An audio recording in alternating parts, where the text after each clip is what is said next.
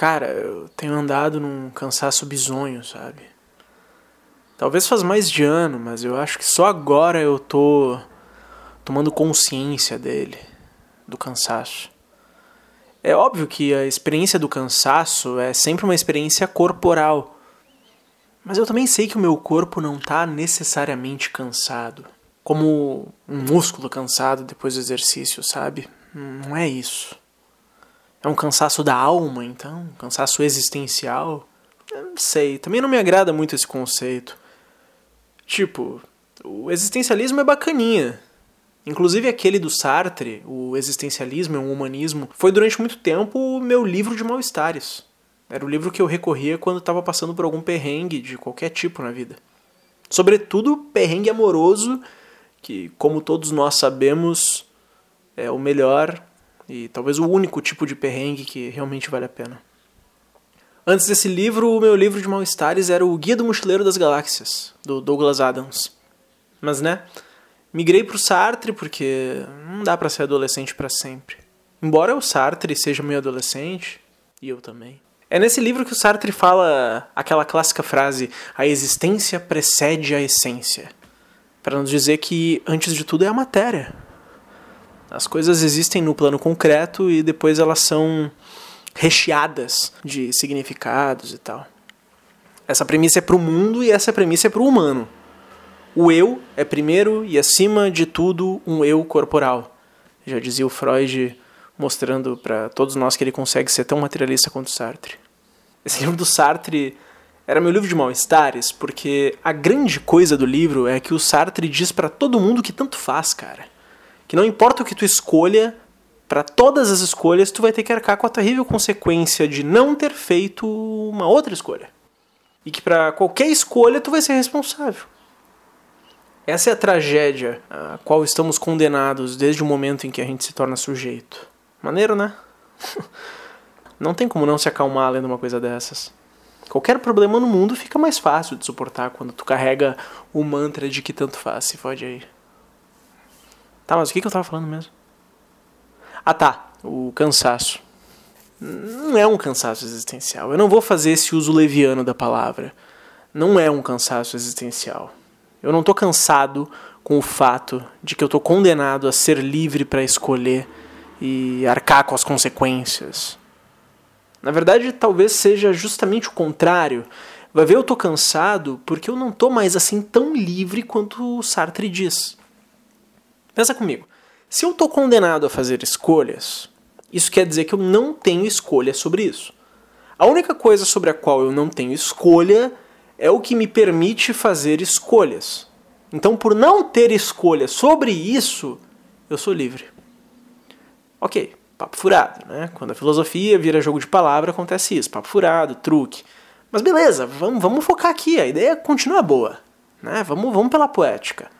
A condenação me faz livre. Primeiro vem a condenação e a liberdade é uma consequência. Vai ver o que está acontecendo é justamente o contrário. A liberdade se tornou imperativa e a consequência disso é a experiência de condenação. O cansaço é porque eu não tenho mais a liberdade como um fim. O Byung-Chul Han tem aquele livrinho da Sociedade do Cansaço.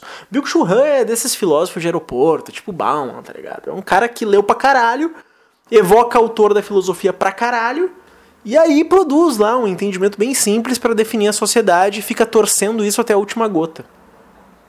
É muito mais um comentarista do que um filósofo. Mas tudo bem, isso também não é ruim. Na real, não ser algo hoje em dia é bem importante. Porque todo mundo trabalha nisso, estuda aquilo, milita por tal coisa, luta por outra, opina em não sei aonde, contribui com sei lá eu o que da puta que pariu, da, das suas percepções pessoais de mundo, viajou pra casa do caralho. Ah, mano, é muita coisa, é muita coisa. Ser nada hoje é difícil, é uma missão. Na minha família tem a história do dia que o tio Gilson passou num concurso muito foda, muito difícil. E todos os aprovados foram chamados para o primeiro dia e começou aquela rodada de apresentação. E geral era muito foda, né? Geral jogando as credencial na mesa. porque eu sou formado nisso, eu tenho pós-graduação em não sei o que lá, eu tenho um sanduíche de salame nas Europa. Aí o outro trabalhava não sei quantos anos no mercado, não sei qual, e tinha feito um milhão de projetos para alguma merda. Aí chega a vez do tio Gilson. E ele resumiu a apresentação dele em cinco palavras, cara. Ele falou: Sou o Gilson, sou de Cacequi. É isso, né, cara? Em terra de especialista, quem não se define por título, projeto, ideia exposições é rei.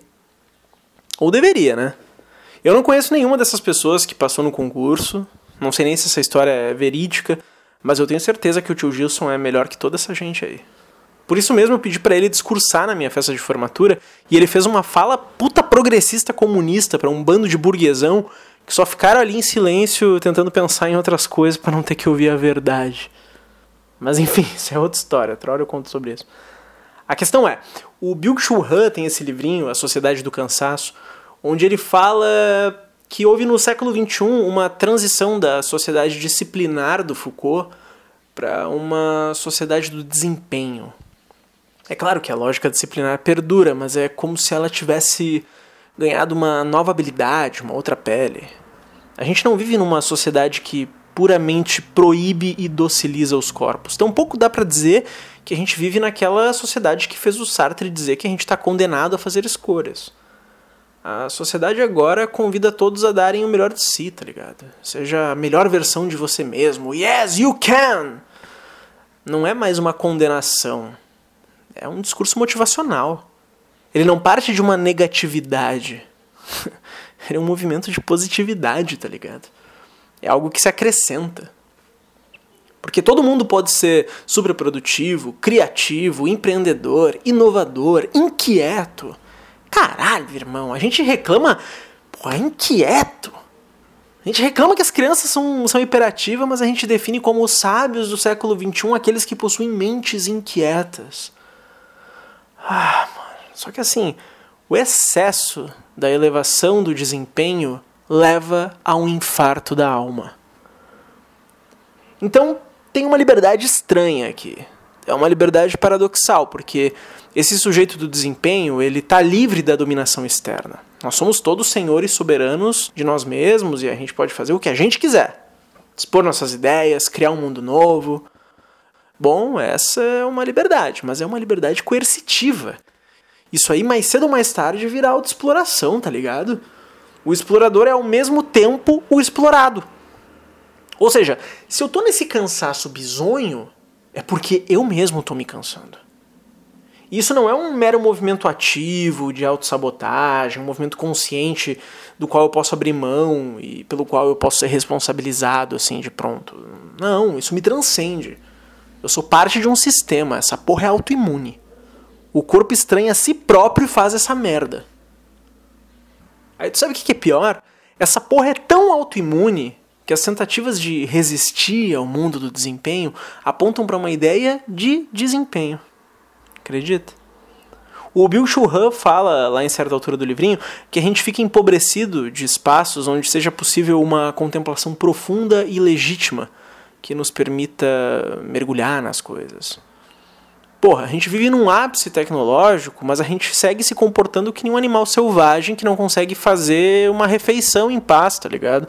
Porque enquanto ele tá, tá comendo, ele também tem que estar tá atento a tudo que tá acontecendo ao redor dele. Do contrário, ele vira comida. Bueno, nesse exato momento tem pelo menos 20 canais diferentes no YouTube falando sobre isso. Sobre a dificuldade que é viver em um mundo ultra dopaminérgico, em um mundo que nos oferece várias coisas e nos deixa perdido em estímulos de todo tipo. Em todos esses canais, tu vai encontrar uma espécie de mentor, um mestre zen ultramoderno, que na verdade não passa de um neoliberalzinho de merda que vai tentar te convencer dos benefícios da meditação. Que vai te falar da, da importância de desligar o celular, de olhar para dentro de si mesmo, mas sabe qual é o motivo que ele tem para te convidar a fazer isso? Porque ele quer que tu dedique mais tempo a atividades que colaboram com o teu crescimento pessoal. Como, por exemplo, ler mais, praticar exercícios. Nenhum deles vai te sugerir ler algum besterol. Lembra disso. É ler mais, mas não ler um besterol, ler um guia do mochileiro das galáxias para rir passar o tempo. É sempre livros de empreendedorismo pessoal, descaradamente financeiro às vezes. Ninguém mais sugere um futebol entre amigos como exercício. É sempre uma prática de exercícios que melhorem o teu condicionamento, o teu corpo. Exercícios contigo mesmo, como a corrida em esteira, a calistenia, a hipertrofia na academia. Tá dando para perceber a sacanagem, porra? O cara chega com um papinho anti-distração do mundo cibernético, mas a justificativa é de fazer melhorar as suas habilidades e potenciais para ser o melhor nesse mesmo mundo cibernético. Pra quê, cara? Para ser a melhor versão de você mesmo. Para que tu continue alimentando essa incrível indústria do desempenho. Yes, you can, amigo! Sei lá, cara. A gente tá tudo fudido, irmão. A gente chegou num ponto que, sem sombra de dúvida, ficar se conhecendo a fundo já não atende por muito tempo os nossos interesses. Talvez nesse caso, tomar os meios de produção já se tornou muito mais resolutivo do que tornar consciente as novelas edipianas recalcadas. Ainda que as novelas edipianas recalcadas, pelo menos, não são reveladas com a intenção de te fazer ficar mais produtivo e eficaz, né? Sei lá, cara. Vai ver simplesmente sentar aqui como eu tô agora e fazer nada de útil para a sociedade como eu também tô fazendo agora é a melhor coisa que eu posso fazer por mim mesmo. E de alguma maneira eu até me sinto um pouco menos cansado agora. Me deu até uma saudade do tio Gilson.